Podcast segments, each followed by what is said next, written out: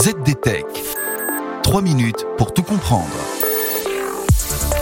Bonjour à tous et bienvenue dans le ZDTech, le podcast quotidien de la rédaction de ZDNet. Je m'appelle Guillaume Sariès et aujourd'hui je vous explique comment les réseaux antagonistes génératifs, les GAN, pourraient rapidement améliorer la précision des prévisions météorologiques locales. Le changement climatique augmente l'intensité et la fréquence des phénomènes météorologiques extrêmes. Et la complexité de la physique qui régit les fortes précipitations, par exemple, rend l'élaboration de prévisions météo locales très difficile. D'où l'idée de mettre une intelligence artificielle au travail pour tenter de prévenir ces phénomènes météo dangereux. Mais bien sûr, comme l'intelligence artificielle est devenue un peu trop à la mode, je vais rentrer dans le détail pour vous en dire un peu plus. Il s'agit d'un nouveau modèle d'apprentissage automatique, dit aussi machine learning. Concrètement, avec des jeux de données, une IA est entraînée à discerner le vrai du faux. Et ce sont les data scientists et les chercheurs de la startup Climate AI qui utilisent cette technique pour corriger les biais qui existent actuellement dans les modèles météorologiques génériques.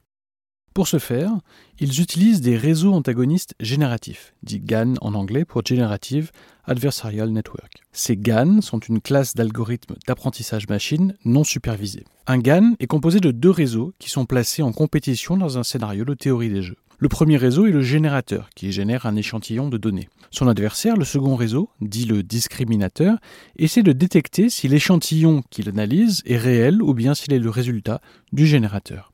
Ainsi, le modèle d'intelligence artificielle affine peu à peu la précision de ses résultats et donc de ses prévisions. De quoi apparemment remplacer la puissance de calcul phénoménale nécessaire aux prévisions actuelles, calculées avec des superordinateurs gavés de processeurs. Mais surtout, ces modèles d'IA devraient à terme compléter, voire suppléer, les connaissances des météorologues experts qui interprètent les données en résultats.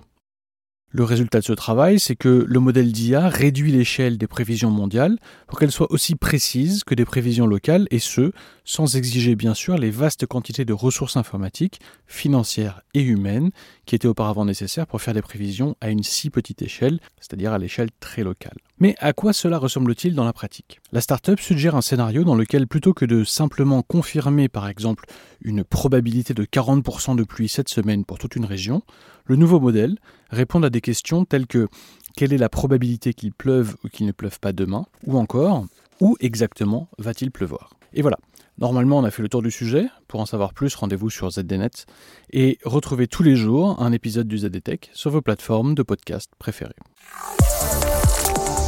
ZDTech. 3 minutes pour tout comprendre.